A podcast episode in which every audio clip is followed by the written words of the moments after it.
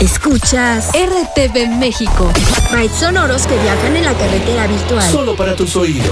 Desde la Ciudad de México desencadenamos emociones intensas. Fusionando tu mente con música e ideas llenas de tu esencia. Elegimos la mejor música de todos los tiempos y estilos. Y la perfeccionamos con los mejores programas hablados y musicales que forman una programación diferente, como lo eres tú. Conéctate a tu estación. Somos RTV México. 24 horas. 365 días al año de programación continua. Tú eres la radio. RTV México. Solo para tus oídos. El ajetreo de la vida nos absorbe y hace olvidarnos de nuestro entorno, de la humanidad, la naturaleza y en ocasiones de nuestra persona. Afortunadamente, muy cerca de ti hay gente que está en comunidad actuando para mejorar el entorno de la sociedad en todo el mundo. A partir de este momento, ya estás en comunidad. Ya estás en comunidad. Historias que unen vidas.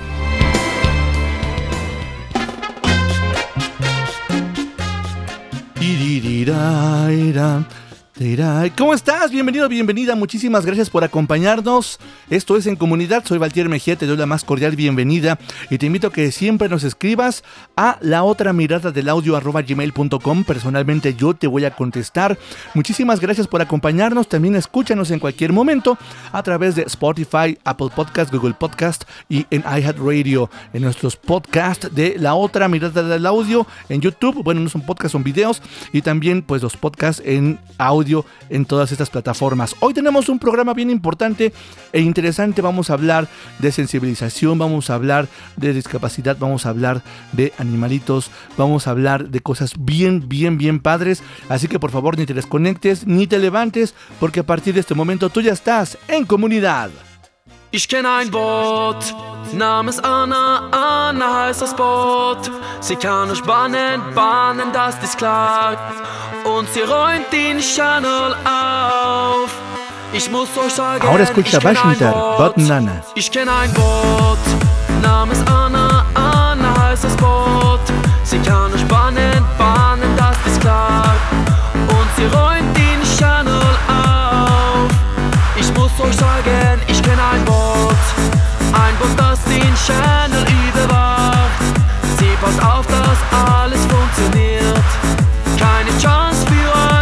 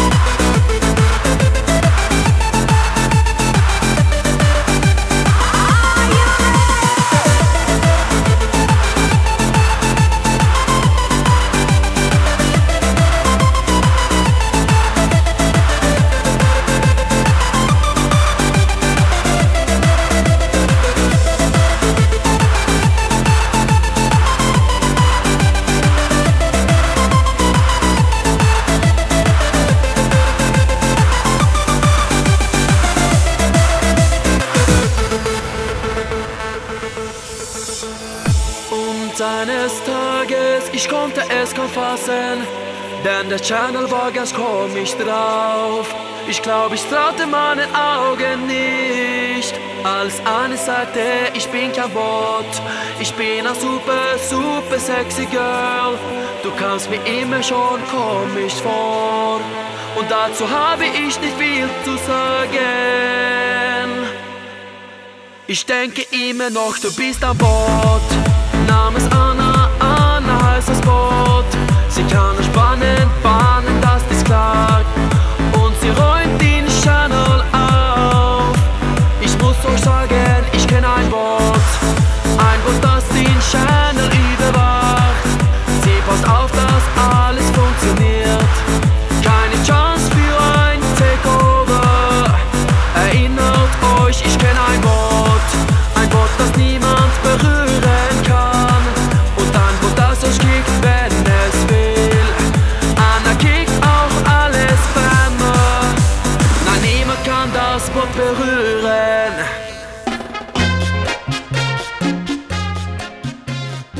Y así es como continuamos aquí en comunidad. Soy Valtier Mejía. Como siempre agradecemos el espacio que nos dan en diradio.mx los viernes en punto a las 9 de la noche, los sábados en RTV México a las 2 de la tarde, solo para tus oídos, y los jueves a las 10 de la mañana, se me estaba borrando, 10 de la mañana en la estación del Faro de Oriente. Hoy tenemos un programa bastante interesante, como te mencionaba hace un rato, porque vamos a hablar no solo de inclusión, sino verdaderamente de un ejemplo de vida y de un ejemplo donde realmente eh, puedes entender o tenemos que entender que las verdaderas limitantes son las que nos ponemos todos y todas, cada uno de nosotros, como personas, como seres humanos. Hoy tengo el honor y verdaderamente gusto que nos acompañe Silvia Lozada, licenciada en Derecho, y que además, eh, pues obviamente ha hecho cosas bien, bien interesantes no solamente por ella, sino en pro de las personas con discapacidad visual. ¿Cómo estás, Silvia? Bienvenida. Estoy muy contenta de estar en tu programa y agradecida porque nos des la posibilidad de difundir todo lo que hacemos.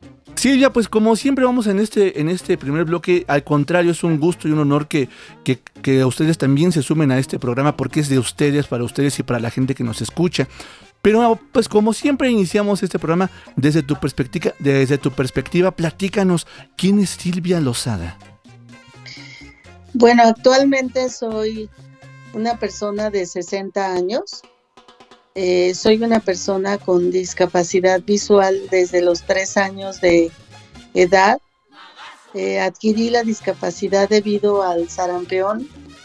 Yo vivía en ese tiempo en el campo en una comunidad rural, mis dos papás campesinos, y al aparecer la discapacidad, mi mami, siendo una jovencita de 18 años, vino a la Ciudad de México para buscar atención médica para pues el daño que yo tenía en la en los ojos. Claro. Y fue en el Hospital de la Luz donde después de varias revisiones y curaciones, un oftalmólogo le dijo que la discapacidad era irreversible y que mejor me llevara a la escuela. Y la verdad yo no sé qué oftalmólogo habrá sido, pero le agradezco infinitamente el haber orientado a mi mami y haberle dicho que hiciera eso, porque ya no la hizo perder más tiempo en revisiones médicas, en cirugías interminables o cosas de esas que muchas personas pues no les hablan con la verdad desde el principio, entonces las hacen pasar por una serie de pues situaciones a veces incluso traumáticas y decepcionantes, ¿no? Claro, y está vendiendo esperanzas falsas, ¿no? Exactamente. Y mi mami pues ya buscó un internado donde inscribir, donde pues ingresarme para que de ahí me llevaran a la escuela de niños ciegos en Coyoacán. Yo ingresé en el kinder y ahí aprendí, aprendí a escribir braille. Todos los días nos llevaban a la escuela y en ese tiempo la, la escuela de Coyoacán tenía clases extras, aparte de la formación académica. Entonces la verdad que a mí me gustaba mucho la escuela por todo lo que te enseñaban. Eh, podía uno aprender a tocar el piano, a tejer.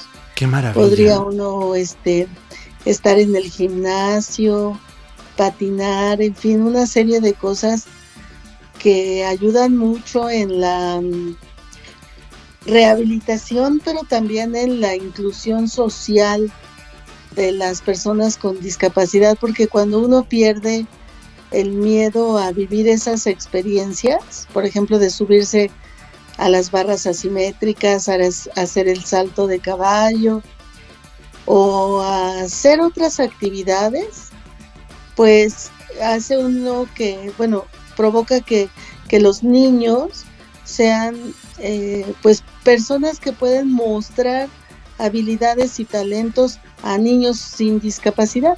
Claro, y además fortalece la autoconfianza, ¿no? El autoconocimiento como, Por como ser humano.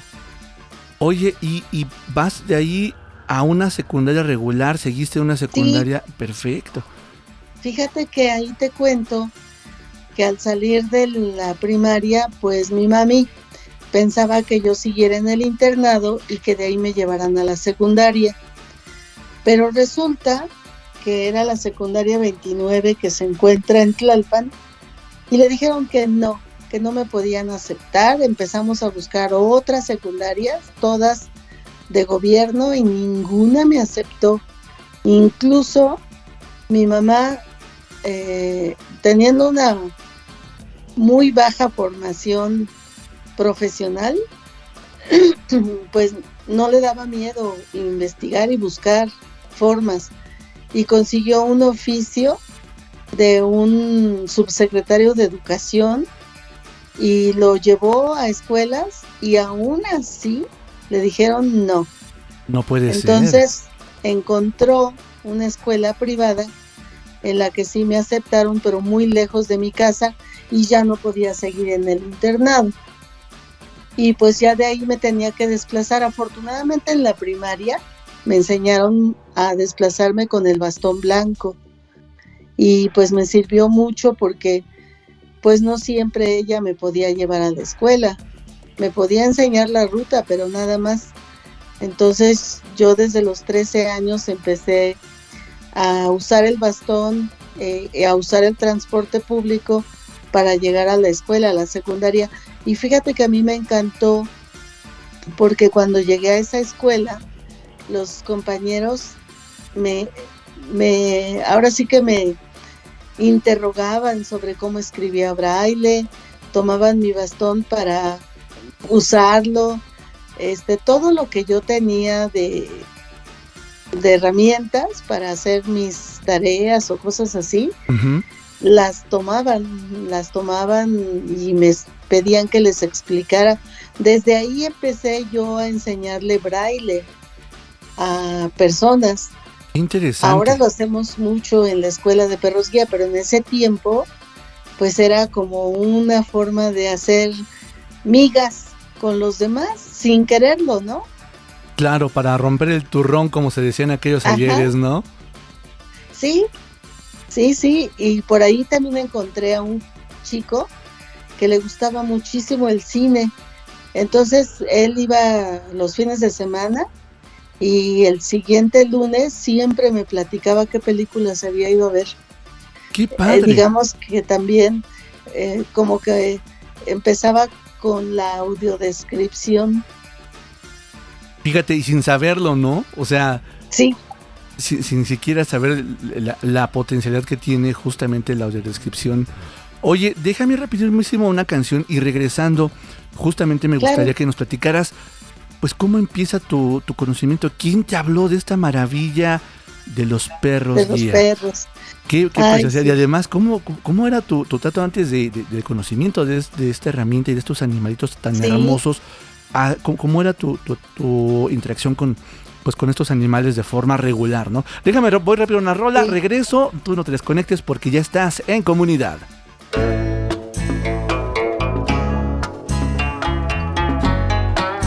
Es momento de escuchar a Babasónicos con El Loco.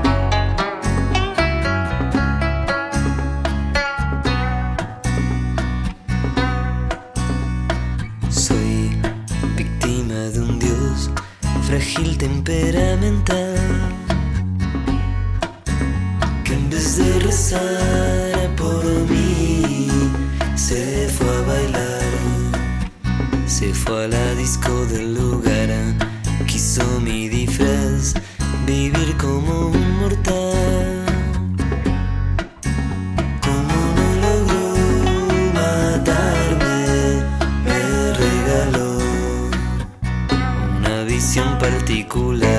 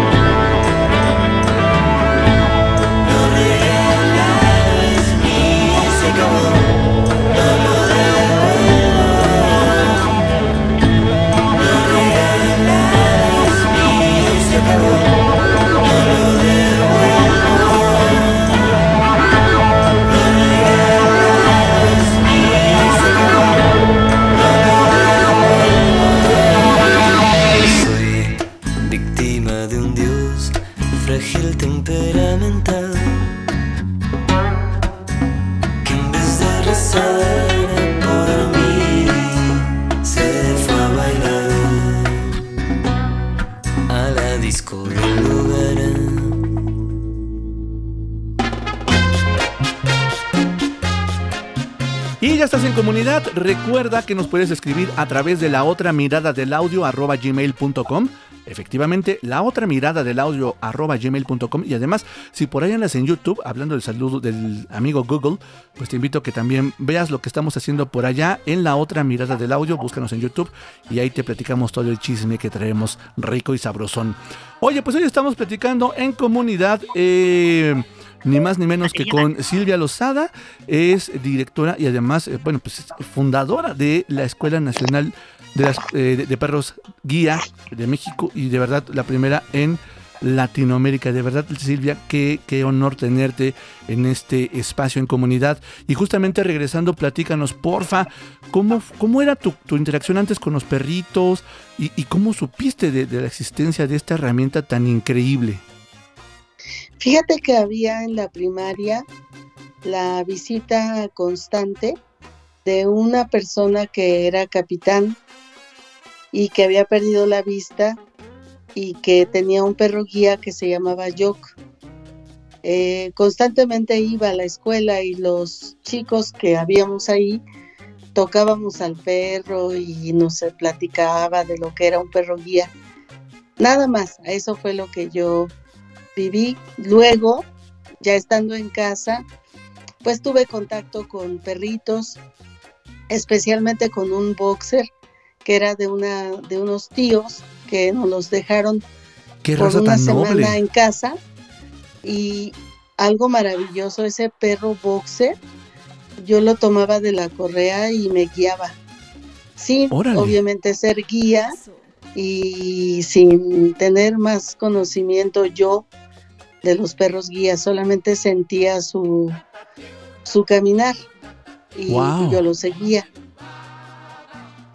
Y luego, estando ya en la preparatoria de la UNAM, en la prepa 2, eh, como yo me desplazaba con mi bastón y como yo sí quería tener un perro guía porque sabía que era una gran ayuda y los obstáculos que encuentras con el bastón pues los tienes que detectar, desviar y bueno en ese tiempo me acuerdo que los lentes oscuros que yo uso eran de cristal, no había de micas, entonces se me rompían cada vez que yo me daba un golpe en la cara. Entonces me desesperaba mucho al caminar en la calle Claro. con el bastón y entonces más anhelaba tener un perro guía y fíjate que un profesor de historia de la prepa, de primer año de preparatoria, le dijo a mis compañeros, el que consiga los datos de la escuela donde Silvia pueda conseguir un perro guía, le paso la materia. ¡Wow! Y entonces sí, pasó eso. Una chica llegó con los datos de la escuela líder Do for the Blind porque se encontró en la calle a una persona ciega con su perro guía. Y a ella le pidió los datos y se los dio. Y entonces vino muy feliz con la dirección, le escribí a la escuela, me contestaron de inmediato, me informaron que tenía que cumplir con el llenado de unos formatos, los llené y como un embarazo, esperé nueve meses para que me llamaran a curso y yo fuera por mi primer perro guía. Fue algo extraordinario. Algún día yo espero que se haga una película que relate parte de estas vivencias porque todos mis compañeros de prepa, yo hice el trámite cuando estaba en primer año de prepa, entonces cuando estaba en segundo, ya fui por mi perro y regresé. Y pero cuando me fui, me acompañaron todos al aeropuerto porque ese logro no era mío, era de todos. Claro. Y cuando regresé, todos me esperaron en el aeropuerto para recibir a la reina, que era mi perra Doches, una preciosa pastora alemana. Bueno, cuando llegué a México, pues me impactó todas las barreras sociales y culturales en las que yo no había pensado, pues yo tenía 19 años, en que pues me iba a encontrar eh, todos los nos para accesar incluso a clases. Y entonces, eso en lugar de desalentarme, me motivaba a que había que cambiar la cultura mexicana sobre los perros guía, pero al mismo tiempo que tenía que hacer algo por las leyes, por políticas públicas, en fin, cuando se tiene esa edad se tienen tantas ilusiones, tantos sueños, tantas Claro. eh, entusiasmo que uno cree que con pensarlo Resuelves el mundo, ¿no? Oye, y Sí. entonces de ahí te vas a, a- nace tu amor entonces por las leyes y empiezas a estudiar derecho, supongo. Sí, bueno, yo había pensado estudiar derecho desde niña, Ok, porque soñaba en que, como en las películas, había un defensor y que salvaba pues a la gente inocente de ir a la cárcel, ¿no? claro. Bueno, la cuestión es que todo ese ánimo por, el derecho, pero al mismo tiempo por crear esta institución y al mismo tiempo encontrarme mucha gente en la calle que me preguntaba cómo obtener un perro guía, gente que me decía que tenía un familiar que era ciego, que no salía de su casa. Si tú te acuerdas, no sé qué edad tienes, pero antes cuando alguien era alguien con discapacidad, eh, sobre todo con discapacidad visual, la percepción era muy negativa Claro. y en general la gente se sentía derrotada y ya no quería vivir por, por ser una persona ciega, ¿no? Y yo pues sí pensaba en que estaban encerrados y que con un perro les podía mejorar la movilidad. Entonces yo vivía siempre emociones encontradas, porque por un lado mi perro me daba libertad y yo soñaba lograr grandes cosas, pero al mismo tiempo la sociedad todo el tiempo me decía no, no, no, no. Qué shock Y tan eso fuerte, no- ¿eh? Ha, ha cambiado, pero no tanto. Sigue siendo muy discriminante en nuestra sociedad. Sí, claro, por supuesto. Oye, y, Y bueno. de ahí brincamos al 88. Sí. Fíjate que, pues ya estando yo en la universidad, decido iniciar el proyecto de la Escuela de Perros Guía porque yo era voluntaria en una asociación para crear instituciones para atención de personas con discapacidad. Esa, es, esa institución es Discapacitados Visuales IAP. Ah, mira. Y entonces ahí surge el proyecto y pues yo le comunico a Ignacio Robles de verdad que fue una diosidencia, ¿eh? ¿eh? porque él siempre quería crear instituciones y yo quería crear una escuela de perros guía. Entonces hicimos clic y por lo mismo inicié el proyecto estando ahí como voluntaria. Me asignaron un archivero, un escritorio y una oficina como de dos metros por dos metros. Y empecé el proyecto y empecé a mandar cartas a mucha gente. Yo tenía mi perrita, luego ya tuve mi segunda perrita. O sea, a Leader Dog yo fui dos veces y las dos veces me fascinó conocer una escuela tan grande, con tantos perros, con tantos usuarios, con tantos entrenadores. Y que además hoy por hoy es una escuela gigante, ¿no? Leader of the Sí, lo es, es enorme. Donan 300 perros al año, imagínate. No, bueno, es increíble. Además tiene muchísimos fondos y muchos donantes. Y justamente, déjame rápido una breve pausa porque regresando me gustaría que platiques, llegas, eh, o sea, del 88 al 97 para poder construir la escuela, pero además del 97 a hoy, ¿qué, ¿qué, tanto han hecho? ¿Qué están haciendo? Porque además en México, para empezar, lo hemos eh, eh, comentado en estos espacios, México no, no tiene la cultura de donación a instituciones tan fuerte como en Estados Unidos. Déjame ir a una breve pausa, por favor, Silvia, regresamos y sí platícanos todo lo que han hecho, los malabares que están, que están haciendo y que han hecho, porque además temas de transparencia, temas que una IAP pues tiene que hacer todos los días. Tú no te desconectes, estás en comunidad, ya regresamos, estamos platicando con Silvia Lozada, fundadora de la Escuela de Perros Guía de México. En comunidad, historias que unen vidas porque todos podemos colaborar para hacer una mejor sociedad. Ya regresamos con más información que puedes sumar a tu vida. En comunidad, historias que unen vidas. Que unen vidas. RTV México te acompaña los jueves en punto de las 20 horas tiempo del centro de México. Con 120 minutos de rock, puro rock. Escucha lo mejor del rock en inglés y en español. Como tierra no sé dónde. Metal de los 70, 80, 90 y actual. ¿Y dónde lo puedes escuchar? En emisión pirata. 120 minutos de rock, puro rock, solo para tus oídos. Comienza a anochecer. Radio Imer, en colaboración con RTV México, trae hasta tus oídos una mirada hacia la inclusión, un espacio dedicado a sensibilizar a las personas sobre la inclusión y la no discriminación hacia personas con discapacidad. Sintonízanos todos los miércoles de 18 a 19 horas, sábados y domingos de 9 a 10 de la mañana, por esta frecuencia RTV México, solo para tus oídos. Tenemos más para compartir contigo. Raudos y veloces, estamos de vuelta. En comunidad. Continuamos. Continuamos.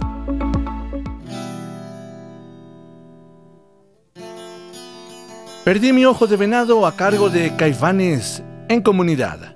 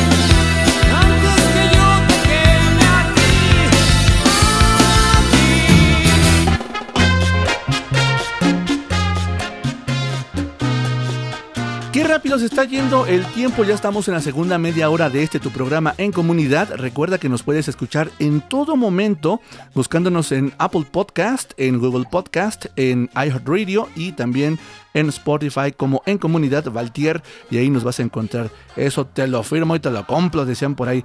Estamos platicando ni más ni menos que con Silvia Lozada, eh, fundadora de la Escuela de Perros Guía en la Ciudad de México y que además fue la primera en Latinoamérica.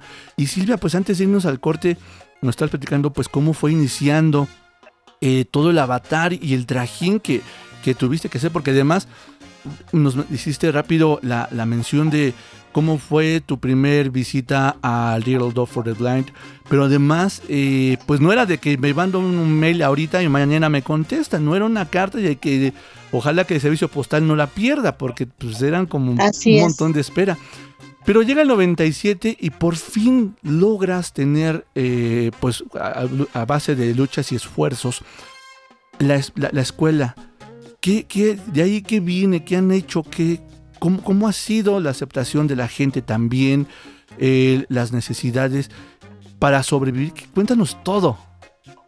Sí, pues mira, primero es un gran logro que hayamos construido las instalaciones que sean adecuadas para el entrenamiento y donación de perros guía. De hecho, nuestro uso de suelo dice Escuela de Perros Guía. Wow. Nadie tiene un uso de suelo en este país con esa eh, con, esa, con esa posibilidad.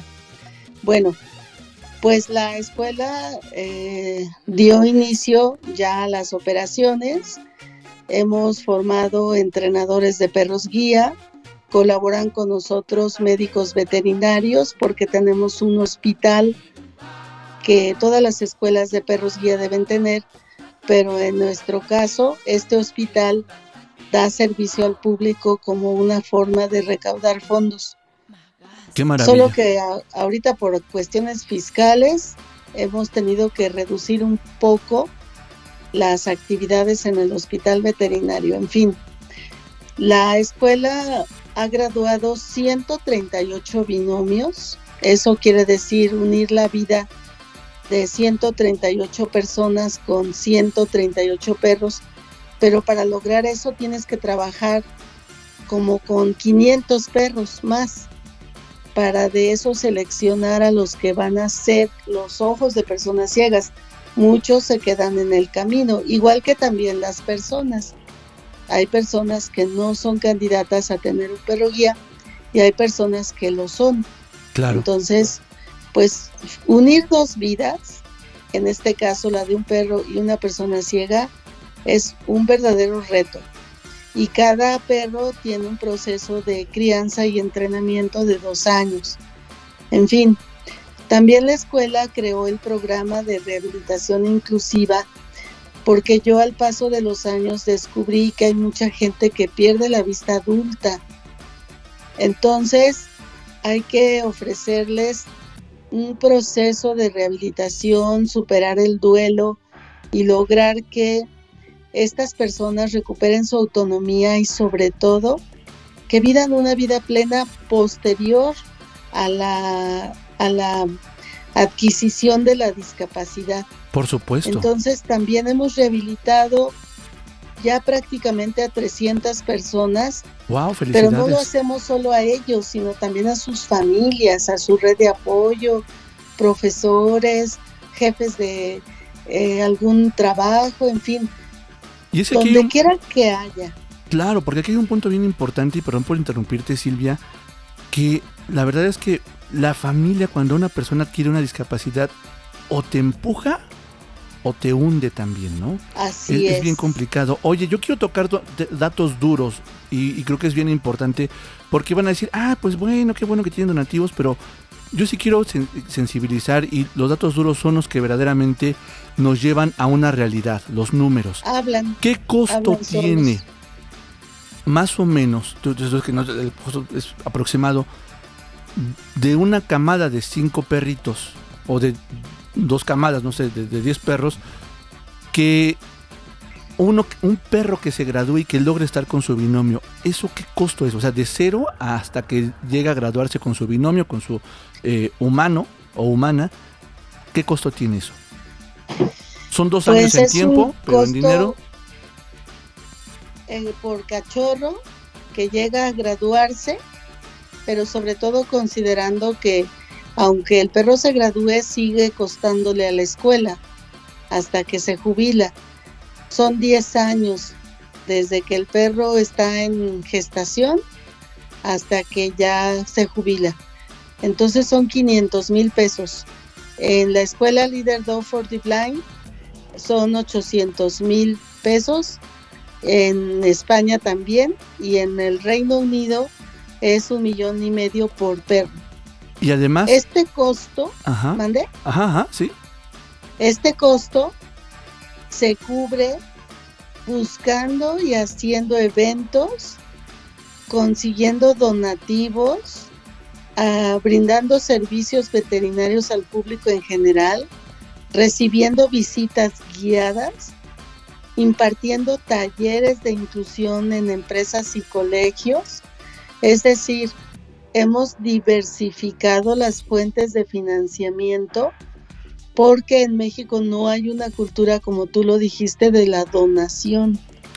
Y algo Los importante, donativos son los más escasos. claro, oye, y algo importante también que mencionar, eh, Silvia.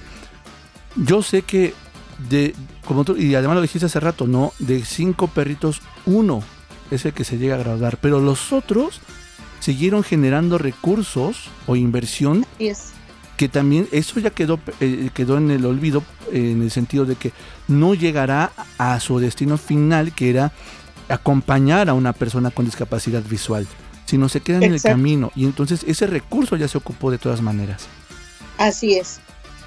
Qué Entonces- bueno que tú lo mencionas, porque poca gente es consciente de todo lo que invertimos, incluso en los perros que no se gradúan. Y recuperar esa inversión es imposible. Los damos como perros de compañía y se cobra una cuota de recuperación pequeñísima, del apenas el 10% del costo real. Claro, Entonces, pues no, no, no está fácil eh, Más de cien- tener los recursos. por supuesto, no hay más de 100 binomios en estos años. Me comentas la diversificación que han tenido que hacer el día de hoy, pues justamente para, para poder eh, subsistir en, en- este mundo, pues está eh, terrible, ¿no? Y, y la verdad aquí, en un minuto, enuméranos pues todas las actividades que estás haciendo, aparte de lo que ya nos has comentado, eh, para poder sumar recursos y que la escuela siga pudiendo apoyar y ayudar a personas con discapacidad en México. Pues sí, los dueños de mascotas, perros o gatos, pueden traer sus eh, perritos o gatitos al hospital veterinario. Las empresas pueden solicitar nuestros talleres de inclusión en su empresa o programar visitas guiadas a la institución. Son bien interesantes las visitas porque además socializan con los perros y toman una clase express de braille y un desayuno a ciegas.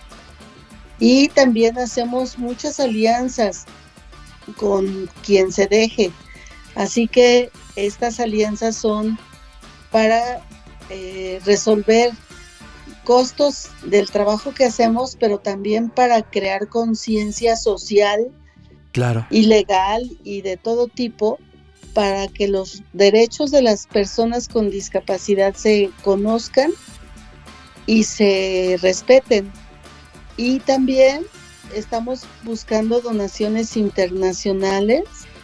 Como te comento, hay que diversificar para Sí, claro. que logremos que la escuela sí llegue a ser sustentable. Y un sueño dorado que tengo es hacer una película que esa película se exhiba en el cine y que recaude fondos para que la escuela se sustente por décadas. yo creo que lo vamos a lograr si todos y todas nos sumamos para poder eh, pues ser parte de una solución más allá de nada más criticar o, o visibilizar problemas, ¿no? Voy rápido a una Exacto. canción y regreso porque justamente pues para que nos platiques cómo la gente se puede sumar, dónde puede conocer más, dónde puede conocer todo el trabajo que ustedes hacen. Déjame, regreso más rápido que te cuento.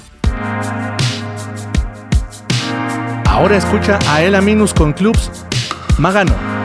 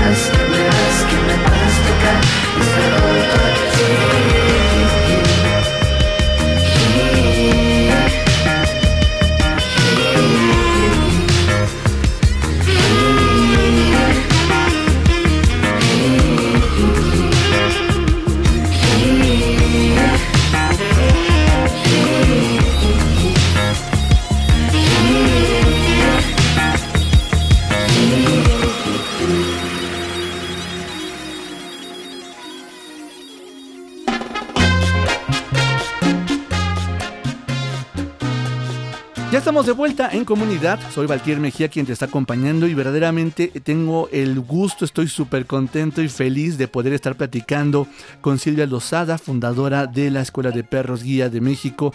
Y de México hablamos, pero también hay muchas iniciativas que no solo impactan en México, Silvia, sino también en gran parte de América Latina. Eh, ¿Cómo ha sido el impacto y los beneficiarios o beneficiarias de la escuela de perros guía? ¿Solamente ha sido en el país? ¿Han tenido eh, pues eh, comunidad de, de ciegos y ciegas fuera del país? ¿Cómo ha sido? Cuéntanos. Pues ha sido bien interesante. Para comenzar, te comento que hay usuarios de Guatemala, de Chile y Costa Rica que No, han recibido perros guía nuestros. Ajá. Wow. Y que pues el impacto fue tan grande que se han creado, no son, no pertenecen a nosotros, pero hemos sido su modelo de cinco escuelas de perros guía en América Latina. Es decir, hay una en Argentina, una en Brasil, una en Chile, una en Colombia y una en Ecuador. Pues felicidades Y por ese gran además- trabajo. Eh, pues también a través de Zoom, cuando inició la pandemia, empezamos a dar una serie de actividades, entre ellas rehabilitación, también eh, por Zoom. Y resulta que se unieron a nuestras eh, actividades eh, personas de diferentes países, incluso de Centroamérica. Wow. Y además tenemos un convenio con la escuela Leader Dog for the Blind, de la que yo soy eh, pues egresada como usuaria, un convenio para reentrenar, dar pensión, servicio veterinario o hacer seguimiento a perros graduados de esa escuela en nuestro país. Qué maravilla. Sí, Qué maravilla, porque así además... que somos como una sucursal de Líder Dog. Eh, Y eso es maravilloso porque además la gente, sobre todo que, que va a Estados Unidos, no tiene que regresar a Estados Unidos, por ejemplo, mexicanos, y puede ser atendidos aquí a, pues, a los perritos y, y Así es. revisados, ¿no? Oye, Ajá. platícanos rápido antes que se nos vaya el tiempo, ¿dónde podemos eh, conocer más del trabajo que ustedes hacen, redes sociales, página, WhatsApp, no sé, ¿dónde podemos saber más de Sí, ustedes? tenemos nuestra página en internet que es perrosguía.org.mx. Ahí eh, pues se muestra muchísima información de la escuela. Pueden encontrar cómo solicitar un perro guía, eh, qué servicios se proporcionan en rehabilitación. Sobre todo pueden encontrar formas de ayudar y de qué manera donar de manera mensual a la institución o cómo apadrinar algún perro. Tenemos redes sociales en Facebook, Twitter, TikTok, YouTube e Instagram. ¿Cómo los en encontramos? todas nos como perros guía. Perros guía.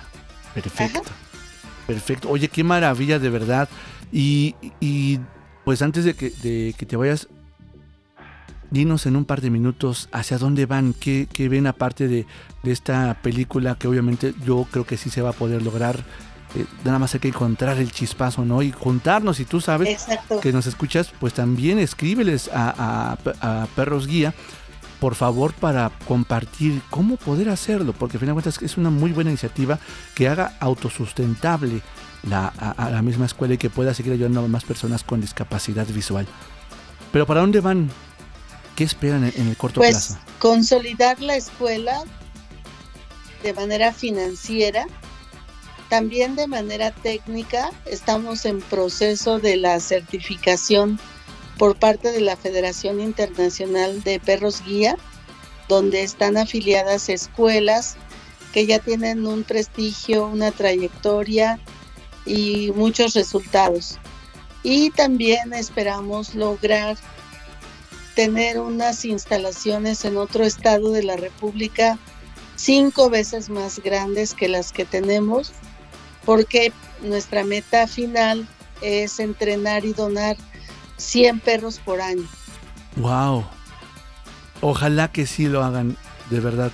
Y cuando dijiste cinco, veces más grande, me imagino un Monterrey, un Guadalajara, un Puebla quizás. Sí, Querétaro. ¿No? Querétaro. Sí, sí, sí. Sí, Caray, qué hermoso. Pues yo no dudo que lo vayan a lograr. Créeme que el esfuerzo que hacen y el trabajo y tu pasión es infinita. Te felicito de verdad por dedicar tu vida realmente a eh, el desarrollo, el crecimiento y obviamente pues a, a que la Escuela de Perros Guía en México sea un modelo a seguir, pero también siga beneficiando a mexicanos y mexicanas.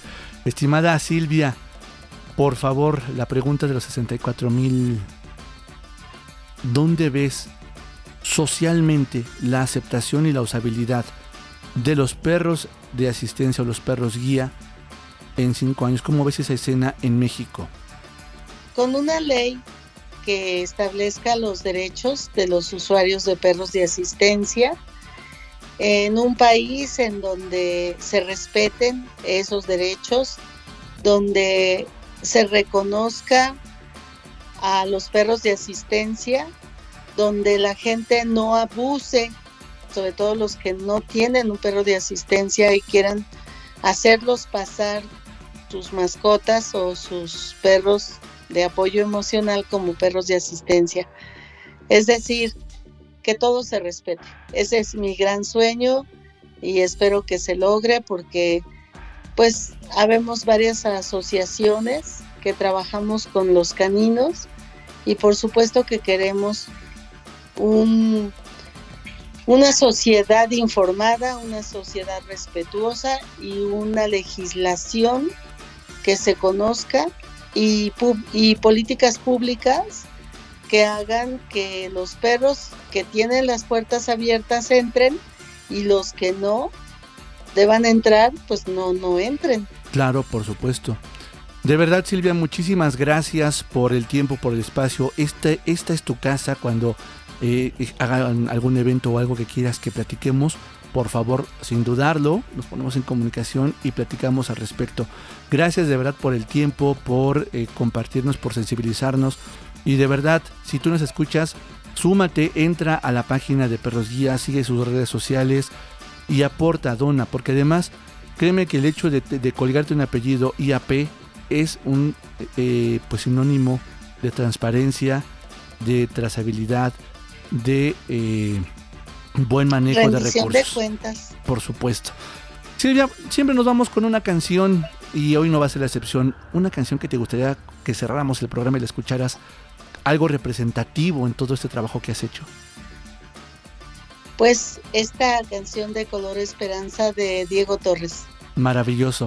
Te agradezco muchísimo tu espacio y tu tiempo. También a ti te agradezco muchísimo por escucharnos el próximo jueves, viernes, sábado o en el momento que nos escuches, pero la próxima semana tendrás más que platicar y juntos volveremos a estar en comunidad. Mi nombre es Valtier Mejía. Pásatelo muy bien. Chao, chao. En comunidad, historias que unen vidas. Sé que hay en tus ojos con solo mirar que estás cansado de andar y de andar y camina girando siempre en un lugar. Sé que las ventanas se pueden cambiar el aire depende de ti, te ayudará.